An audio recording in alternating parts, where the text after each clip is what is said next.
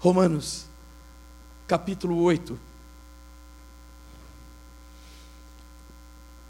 Estamos falando de, falando de queimar. Sim ou não? Né? Daquilo que queima, daquilo que arde, daquilo que incomoda. Até incomoda. Que tira da zona de conforto. E se tem uma pessoa, discípulo de Jesus, apóstolo, que é um bom exemplo para nós, não é o único, mas é um bom exemplo, de inquietação santa e de alvoroço santo, é Paulo. O apóstolo Paulo, ele já era alvoroçado, mesmo sendo um fariseu. O homem era um inquieto, ele queria agradar a Deus de todo jeito. Precisou ser corrigido no caminho, na caminhada. E Jesus não perdeu tempo em corrigi-lo. Foi diretamente e tratou com ele e o trouxe para o centro da vontade de Deus. Mas aquele fogo e aquela chama já existiam dentro do coração dele. Ele fazia qualquer coisa, né, pastor Samuel? Para que o nome de Deus fosse exaltado, para que o Deus de Israel fosse adorado. Alguns alguns métodos pouco ortodoxos. É verdade. E em nome da fé estava disposto a fazer até o que não devia. Mas era um homem que queria viver para Deus. Quem é que quer viver para Deus e está aqui nesse lugar hoje?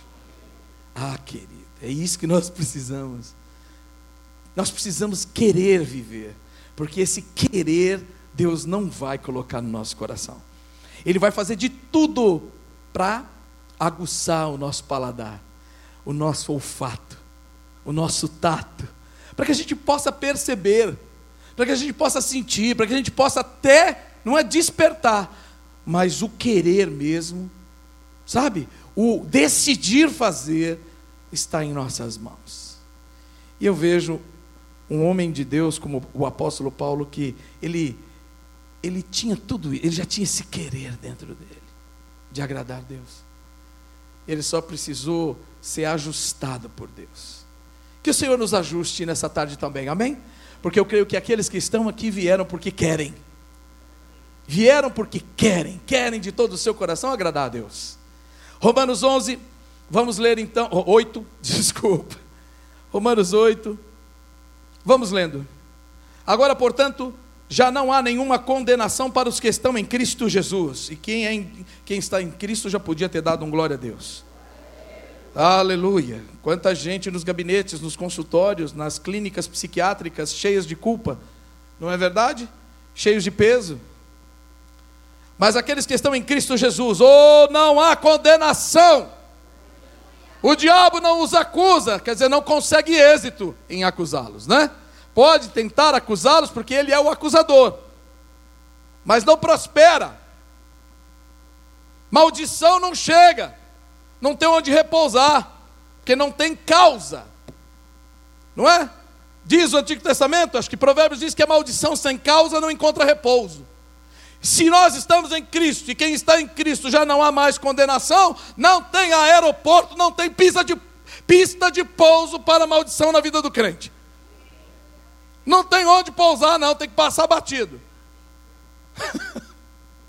é o sangue do cordeiro na porta, lá do Antigo Testamento. Vem a maldição e fala: Oh, aqui não tem lugar, não tem onde repousar, tem que pular, tem que saltar. Pois em Cristo Jesus a lei do Espírito que dá vida os libertou da lei do pecado que leva à morte. A lei não era capaz de nos salvar por causa da fraqueza da nossa natureza humana. Diga, ninguém pode cumprir a lei. Diga, nenhum homem, fora Jesus, é, pôde cumprir a lei. Por isso que diz aqui que a lei não era capaz de nos salvar por causa da fraqueza da nossa natureza humana. Por isso, Deus fez o que a lei era incapaz de fazer ao enviar seu filho na semelhança de nossa natureza humana pecaminosa e apresentá-lo como sacrifício por nosso pecado. Diga glória a Deus, aleluia. Com isso declarou o fim do domínio do pecado sobre nós. Declarou o fim do domínio do pecado sobre nós. Declarou o fim do domínio do pecado sobre nós. Ah, pastor, isso aqui não dá não. Ah, pastor, isso aqui não, não consigo, não consigo, pastor. É muito resistente, é difícil, pastor. O pecado não tem mais domínio sobre você. Ele não te domina mais. Se você está em Cristo, nova criatura é. Ele não te domina. Ah, pastor. Mas é forte, tem umas coisas fortes, pastor. Para de lutar com o seu próprio braço. Para de querer vencer isso com a sua própria mentalidade. Para de tentar vencer isso com religiosidade campanha das sete semanas, campanha das cinquenta semanas, campanha e jejum dos duzentos anos. E o troço está ali encalacrado. Usa a palavra, usa a verdade, usa o poder do nome, usa os méritos daquele que tem mérito, usa crédito de quem tem crédito. Jesus! dele, por ele e para ele. Dele, por ele e para ele. Está tentando vencer por si só, por quê? Se Cristo já venceu por nós. Com isso, declarou o fim do domínio do pecado sobre nós, de modo que nós que agora não seguimos mais nossa natureza humana, mas sim o Espírito, que é o Espírito Santo, possamos cumprir as justas exigências da lei. Ou seja, é porque Cristo habita em nós, é porque o Espírito de Cristo habita em nós, que hoje já nós podemos viver a vida proposta, a vida que Deus propôs a nós, vida de filho e não de escravo. Diga, vida de filho. Lembra que nós explicamos aqui, ensinamos o poder de filho? Diga, habita em mim o poder de filho de Deus deu-lhes o poder de serem feitos filhos de Deus. Há poder em nós para vencer as tentações. E é mentira que não dá. Não dá para vencer, porque o pecado não tem domínio. Pastor, mas é uma coisa tão simples. É, então vamos viver. Porque parece que a gente esquece disso, gente, não é verdade? Parece que a gente deixa de lado passar essa grande bênção de lado. Aqueles que são dominados pela natureza humana pensam em coisas da natureza humana, mas os que são controlados pelo Espírito pensam em coisas que agradam o Espírito. Santifica os nossos pensamentos, Senhor. Santifica hoje, agora mesmo, os nossos pensamentos. Alinha o nosso pensar com o teu pensar. Portanto, permitir que a natureza humana controle a mente resulta em morte. Fala para o irmão que está ao lado assim, fala assim, querido, em nome de Jesus. Ponha ordem nos seus pensamentos. é. Deixa o Senhor, pela sua palavra, te ensinar, né? Mas permitir que o Espírito controle a mente resulta em vida e paz. Vida e paz. Vida e paz. Vida e paz. Permitir que o Espírito controle a mente resulta em vida e paz. Pois a mentalidade da natureza humana é sempre inimiga de Deus. Ah, eu acho. Para de achar. Para de achar e seja achado. Porque quem muito acha está perdido. Ah, eu acho que a Bíblia, ah, eu acho que isso não é assim. Ah, eu acho que, camarada, você está perdido e precisa ser achado. Porque quem tem o Espírito de Deus não precisa ficar achando nada, já tem tudo dentro de si. Toda a revelação da palavra de Deus.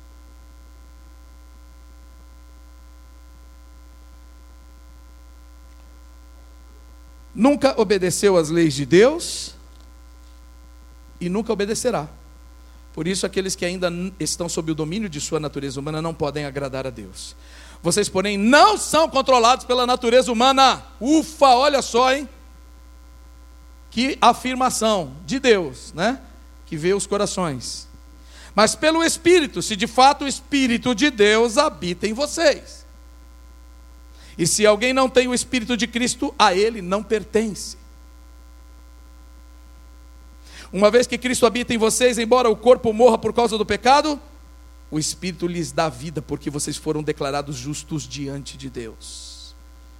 E se o Espírito de Deus que ressuscitou Jesus dos mortos habita em vocês, o Deus que ressuscitou Cristo Jesus dos mortos dará vida ao seu corpo mortal por meio desse mesmo Espírito que habita em vocês. Diga, assim como a morte não venceu Jesus, diga, ela também não me vencerá. Diga, assim como Cristo ressuscitou, eu também ressuscitarei. Quem crê nisso, dê um glória a Deus, por favor. Aleluia. Nós vamos aprender a dar muito glória por essas verdades renovadas no nosso coração, amém? Ganhei um carro novo, aleluia! Aumentaram meu salário, glória a Deus! Cristo ressuscitou e você vai ressuscitar também. Ah, tá legal. Que bom, né? Portanto, irmãos, vocês não têm de fazer o que a sua natureza humana lhes pede.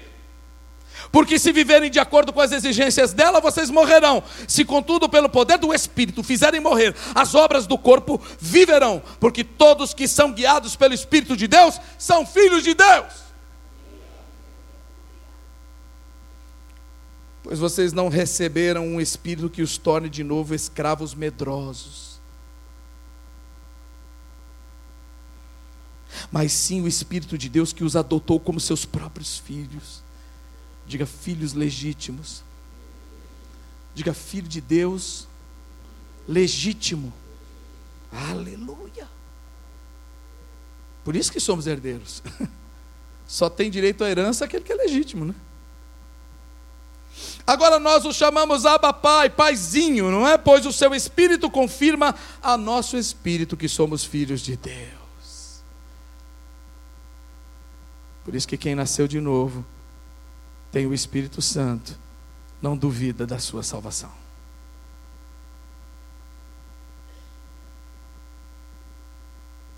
Porque nós temos um Espírito em nós que nos confirma como filhos de Deus. A ponto de despertar uma intimidade tão grande dentro de nós, que podemos chamar Deus de paizinho. Como uma criança, né? Jesus disse que aquele que não receber o reino de Deus como uma criança, dificilmente não entrará nele, né? Não entrará nele. Diga, paizinho. Quem tem liberdade aqui? De pensar agora em Deus e dizer, meu querido paizinho. Pode? Meu querido paizinho pois o seu espírito confirma o nosso espírito que somos filhos de Deus. Se somos seus filhos, então somos seus herdeiros e, portanto, co-herdeiros com Cristo. E se de fato participamos de seu sofrimento, participaremos também da sua glória. Diga, se participamos do seu sofrimento, eh, convida seu irmão a falar assim: queria te convidar para você participar do sofrimento de Cristo.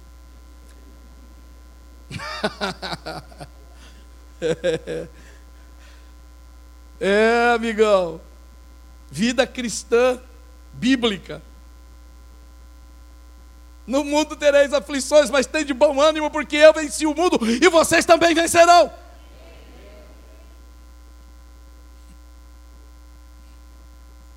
Participamos do sofrimento, mas também, certamente, participaremos da glória. E aqui chego no ponto que mais interessa ainda. Tudo aqui interessa mas é o ponto pelo qual eu quero orar com você nessa tarde, amém? Que eu peço, já pedi, tenho clamado a Deus para que haja um despertamento da igreja nesse sentido.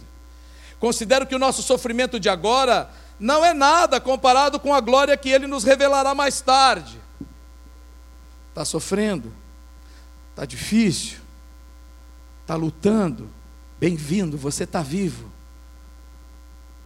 E Deus está dando a você um sopro de vida e de esperança todo dia. Porque o dia que encerrar, ele diz: acabou, pum, chama, e você vai para a glória e ok. Mas se você está no meio da luta, no meio da batalha, se você está em sofrimento, pode ter certeza que o varão de dor está com você. Jesus que sabe o que é sofrer, está com você nessa luta e nessa batalha. O Espírito dele está em nós. Por isso é importante aquilo que o Dr. Paulo de Souza disse. Por isso que ele diz que cristão não pode viver sem uma dimensão escatológica de vida. Por isso que ele diz que o crente de verdade tem que viver com os pés na terra, mas com a cabeça no céu. Com os olhos na vida eterna. Porque senão não dá, meu irmão. Se essa vida que vivemos se resume a esses anos de vida, se resume a, esse, a resolver problemas, a ganhar dinheiro e gastar dinheiro, e a depois ir para sete palmos de terra, isso não tem sentido. Isso é que não faz sentido. Mas a nossa vida não é assim. Ela não se resume a estes anos aqui, não. Nós estamos com os nossos olhos postos em Deus e na glória futura também. Há uma glória presente, mas há uma glória futura. Essa glória presente nos dá a condição de suportarmos os, as aflições dessa vida. Mas a glória futura vai nos redimir por completo de todo sofrimento, de toda dor. E vai nos galardoar, não é? Pela, por, por causa da nossa vida fiel a Deus. Diga, há uma recompensa para aquele que é fiel a Deus. Pois toda a criação, olhe isso daqui. E é isso que eu queria nessa tarde pedir para nós percebermos e depois orarmos. Tem alguém chamando o teu nome. Tem alguém clamando para você aparecer. Sabia? Tem alguém clamando para te conhecer.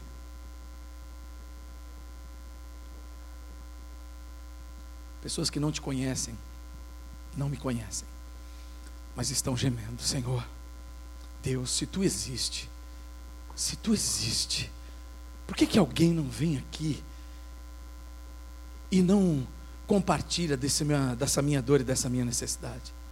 Senhor, se tu existe, por que, que nesse momento ninguém percebe o meu sofrimento? Senhor, se tu existe, por que, que ninguém faz nada em relação a essa situação que eu estou vivendo? Senhor, Deus, se o Senhor existe, por que, que a minha casa está desse jeito? Por que minha família está assim? Por que meu casamento está desse jeito? Senhor, Senhor, Deus, se tu existe.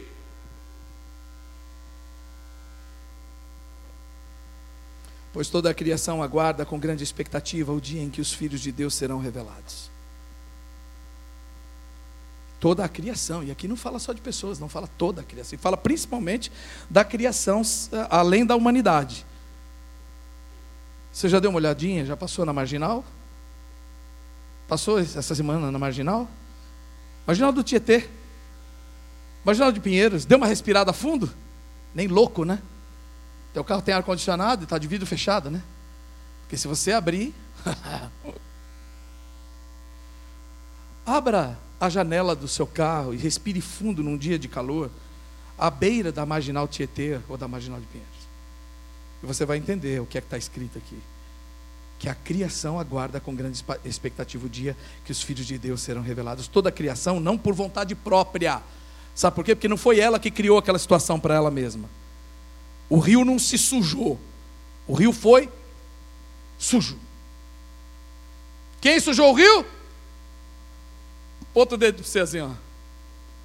É, não faz assim não. Faz assim, ó. É o seu esgoto e o meu esgoto que estão lá.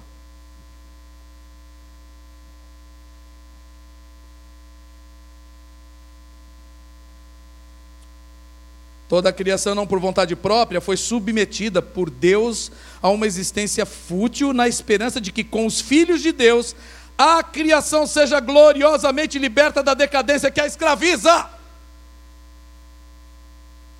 cristão de verdade se preocupa com o meio ambiente, sabia?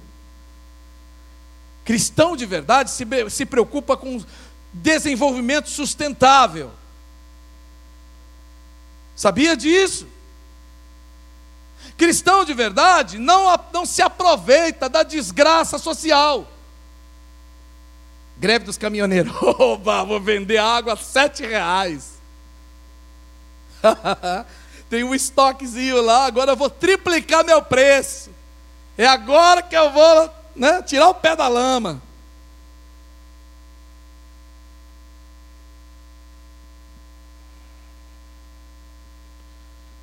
Juros estão subindo, vão emprestar dinheiro, agora juro e vão ganhar dinheiro.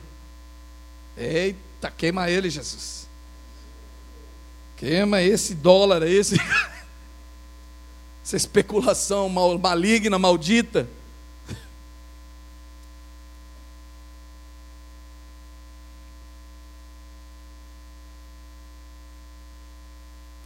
Há uma esperança. A criação está gemendo, mas não está gemendo de desespero, não. Ela não está gemendo a morte, moribunda, morrendo, chorando, chorando amargura. Sabe o que, que é que ela está fazendo? Ela está gemendo como uma mãe geme para dar à luz, na esperança de que a, o, o bebê que vai nascer é muito mais importante do que a dor que ela está sofrendo. Ela sofre a dor de parto, mas a esperança e a expectativa de pegar o filho nos braços, aquela criança nos braços, olhar no rosto e, a, e assim adorar e apreciar a glória da criação, a glória e a beleza da vida, não se compara à dor da gravidez e à dor do parto. Vocês estão entendendo como é que eles estão? A criação está esperando que eu e você façamos aquilo que Deus mandou fazer. Que os filhos de Deus se levantem e façam o que tem que ser feito. Dia 28 e 29, vamos ter aqui o Patrick Lai falando sobre isso. Sim ou não? Como você, médico, como você, psiquiatra, como você, psicólogo, como você, professor, como você, mecânico, como você, em sua carreira, profissão ou trabalho, como você pode fazer com que realmente seja uma resposta para o clamor da criação. Você, uma resposta para o clamor da criação. Mas eu só pinto unhas que é melhor do que se a pessoa está agarrada ali na cadeira, não vai sair correndo. Fala, tá pega. Não é não? Você está segurando a mão dela, ela está com os pés tudo. Olha que maravilha. Aí ela vai e fala. Ai, meu casamento, ai, meu casamento. Ai, meus filhos, ai, meus filhos. E você vai ficar fazendo o quê? É verdade, né? Criança dá trabalho mesmo. Essa geração é uma geração ingrata. E homem, homem nenhum presta. É isso? É isso que é socorrer? É isso que é manifestar o poder de filho? Não. Aqui diz que a criação aguarda a manifestação dos filhos de Deus daqueles que eram, é, roubavam, mas foram transformados e hoje não roubam mais, aqueles que corrompiam, mas hoje não corrompem mais, aqueles que eram corruptos, corruptores, e não corrompem ninguém, não compram ninguém mais, aqueles que eram presos aos vícios, adictos aos vícios, e hoje estão libertos para a glória de Deus. Aqueles que tinham o seu casamento destruído e hoje o seu casamento foi sarado, redimido, e pode falar, querido, querida, tem esperança para você. Esse esgoto aí pode ser limpo. Você não foi criado ou criado para viver nessa sujeira.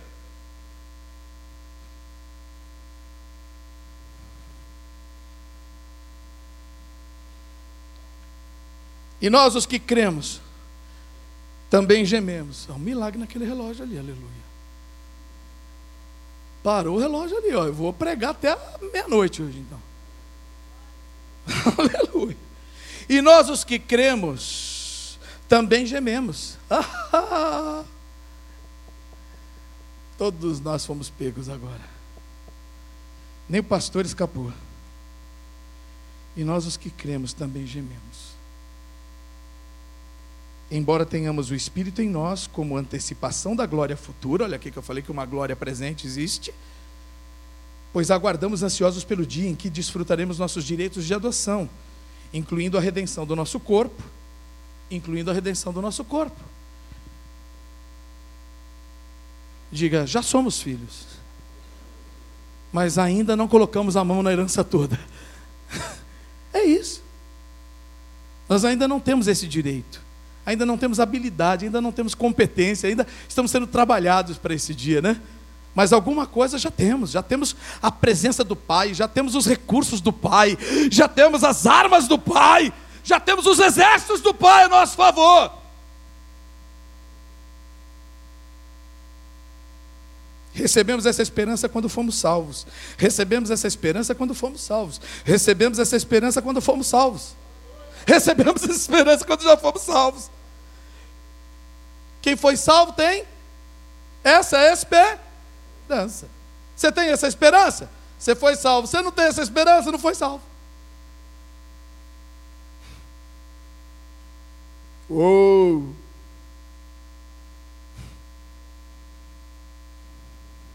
Se já temos alguma coisa, não há necessidade de esperar por ela, mas se esperamos por algo que ainda não temos, devemos fazê-lo com paciência e confiança. Tenho certeza daquilo que já recebi e tenho confiança e esperança naquilo que virá. Amém, querido? Essa glória futura também que virá. A glorificação do crente. A plenitude da salvação. O fim do processo né, de salvação da nossa vida. E o Espírito nos ajuda em nossa fraqueza.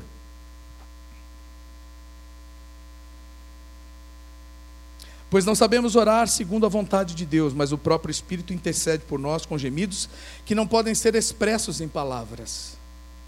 E o Pai que conhece cada coração sabe quais são as intenções do Espírito, pois o Espírito intercede por nós, o povo santo, segundo a vontade de Deus. aqui acho que justifica esse momento do choro. E nós também gememos. Né?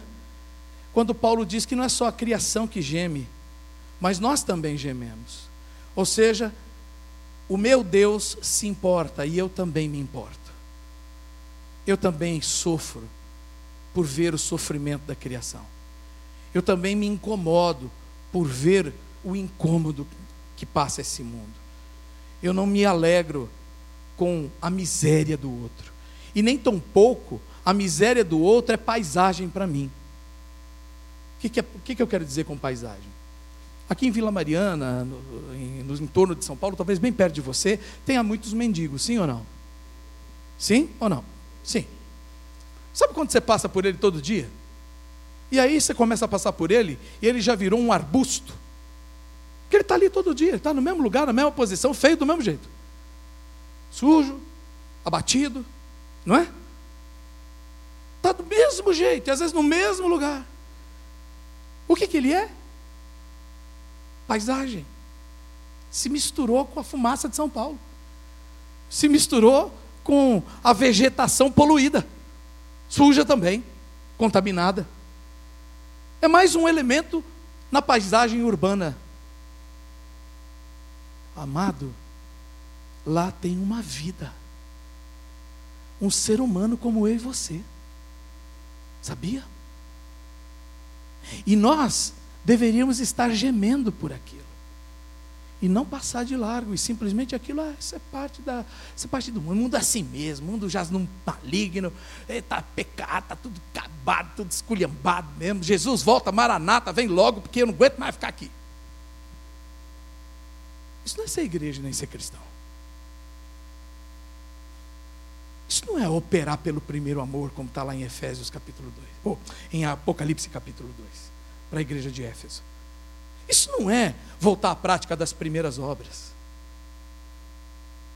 Nada que a gente faça nessa vida cristã justifica abandonar o primeiro amor e a prática das primeiras obras. Pregar o Evangelho, fazer discípulos. guiá-los na verdade, ensiná-los a guardar tudo que o nosso Senhor ensinou. Se estamos fazendo um monte de coisa e não estamos fazendo isso, não estamos fazendo nada. Para Deus, nada. Para concluir, o Senhor nos chamou para respondermos o clamor de muitas áreas da sociedade. E eu quero citar sete delas aqui rápido para você orar comigo. Primeiro, a família. Diga família. É a primeira área que Deus quer que você seja uma resposta para o clamor. Clamor dos seus filhos, clamor da esposa, clamor do marido, clamor de pai, clamor dos idosos. E nós vamos falar mais sobre isso a partir da semana que vem, vamos falando mais. Amém? Como que nós podemos ser uma resposta? Como somos resposta nessas áreas? Segunda área, a religião ou a igreja. Diga a igreja. E nós vamos entender que aquilo que era para poucos, agora é para todos. Diga, o que era para poucos, em Jesus se tornou para todos. E nós vamos ver como é que os apóstolos, como é que eles se moviam, através de atos dos apóstolos, nós vamos ver o movimento da igreja, o movimento dos filhos de Deus, os filhos de Deus em ação. Nós vamos ver como é que eles, cheios do Espírito, eles agiram para que realmente a criação, o mundo, as pessoas fossem atendidas em seus clamores. Terceiro ponto aqui é a educação. Quem é da área da escola aqui? Levante a mão, professor, diretor de escola, educador, quem é que quem é está aqui? Pois é, a escola é uma das áreas, educação é uma das áreas de influência e nós precisamos entrar lá. Governo, quem é que está envolvido na área de governo? Política, segurança pública, enfim, qualquer área de governo. Amém, aleluia, glória a Deus. Essa é uma outra área em que nós precisamos realmente fazer a diferença. Mídia, quem é que trabalha em mídia? Nas áreas de comunicação aqui?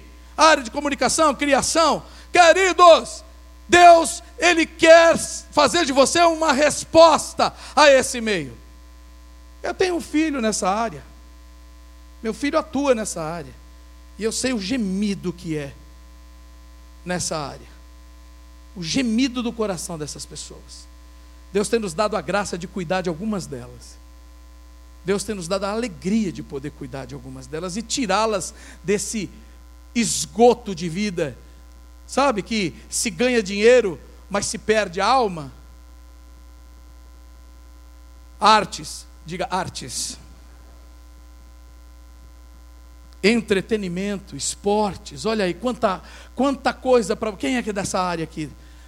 Da área dos esportes, do entretenimento. Deus quer usar a sua vida como resposta. O Filho de Deus, você precisa se manifestar, porque tem gente clamando e gemendo para te conhecer. E quando eu falo te conhecer, parece uma coisa assim de vaidade. Nós somos embaixadores de quem? Deus fala por, por nosso intermédio, porque nós portamos a Cristo. Portanto, tem gente querendo te conhecer, e quando te conhecer, vão conhecer quem eles realmente precisam. Eles vão conhecer a resposta para o clamor deles. Por isso está escrito em Colossenses, se eu não me engano, Cristo em vós, esperança da glória. Diga, Cristo em nós, esperança da glória. Essa luz que liberta, ser sal e luz no mundo. E por último, economia. Área dos negócios, do comércio, da ciência, da tecnologia. Tem alguém aqui nessa área? São Paulo, a maior parte está envolvido com isso, né? Também. Deus quer que sejamos uma resposta para que o reino dele se manifeste no meio de nós. Fique em pé, por favor. Eu quero fazer desse momento um momento de consagração. A ardente expectativa da criação aguarda a manifestação dos filhos de Deus. Eu queria que você começasse a se preparar hoje para o dia 29 para a conferência missionária. Eu queria que você começasse hoje a gemer, como assim tem gemido aqueles que não têm Jesus. A criação que está sofrendo porque Deus não está no governo. Sabia? Porque o homem que foi posto para dominar e governar a terra debaixo da coroa de Jesus não está governando. É isso que essa palavra diz. É óbvio que ela tem dois tempos e um tempo que vai se cumprir só na glorificação. Mas há um tempo agora em que nós precisamos resistir os dias maus nós precisamos ser fiéis, nós precisamos entrincheirar e resistir até que o dia mal passe. E nós precisamos colocar atrás de nós e no meio de nós tantos quantos quiserem se unir a nós.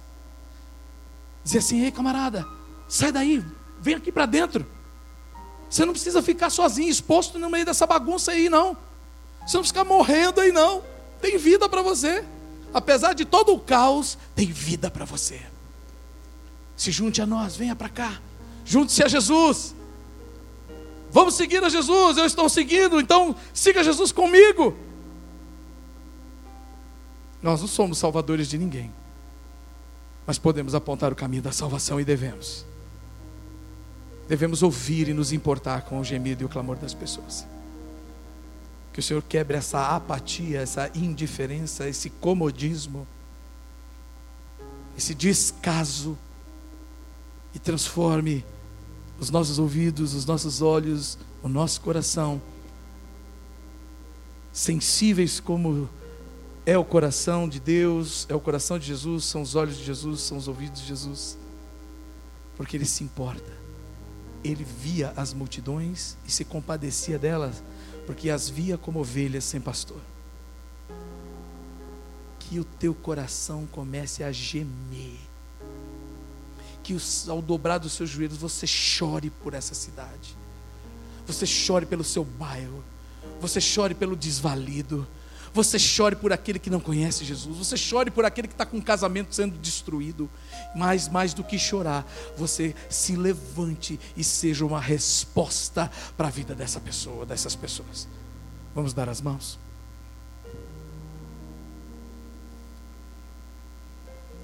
Queria levantar um clamor.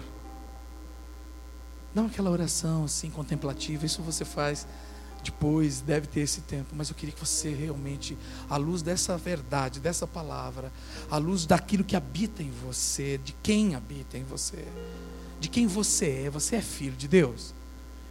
Se você é um filho de Deus, tem o Espírito de Deus, e tem visto tantas coisas que precisam ser consertadas, socorridas, fortalecidas gema agora por elas.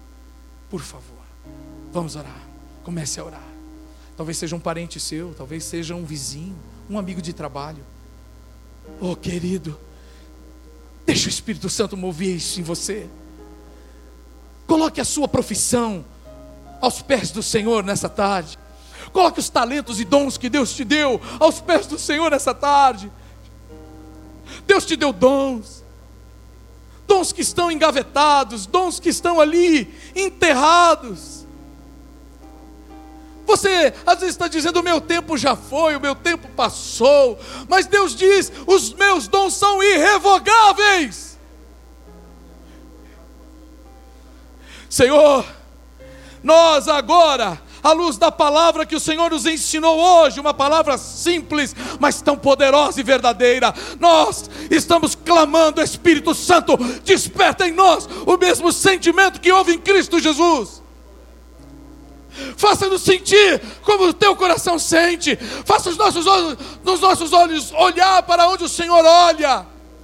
Tira nossos olhos do nosso próprio umbigo mobiliza no Senhor em direção à realização da missão que é do Senhor. Temos o teu id, Senhor, sobre nós. Temos sobre a autoridade do teu nome.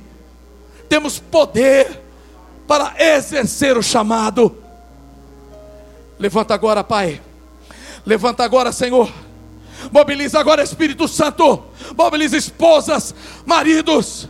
Mobiliza jovens e idosos mobiliza nesse lugar profissionais, estudantes, mobiliza as donas de casa, mobiliza, Senhor, as crianças, cada um no seu tempo, cada um no seu chamado, cada um na sua vocação, mas levanta-nos nessa tarde, Senhor, e faça-nos resposta para essa criação que está gemendo que está clamando por libertação. Põe a tua palavra no nosso coração. Põe as verdades do Senhor em nós. Permita-nos, a Deus, falar da tua parte com ousadia. Arranca o medo, timidez, dúvidas, conformismo. Tira, Senhor, nessa tarde de dentro de nós essas coisas. Faça-nos, ó Deus, faça-nos ver como o Senhor nos vê. Destampa agora os ouvidos, Pai. Ouvido espiritual, audição espiritual, para ouvir, ouvir o gemido e o clamor, o clamor que está ao nosso redor. Oferecemos as nossas mãos, oferecemos tudo o que somos e temos, para agirmos, servirmos, fazermos em pró da criação, da tua criação, tudo aquilo que o Senhor deseja que façamos. Eis-nos aqui, Senhor. Envia-nos. Eis-nos aqui, Senhor. Usa-nos nessa semana. Eis-nos aqui, Senhor, como resposta para esse mundo.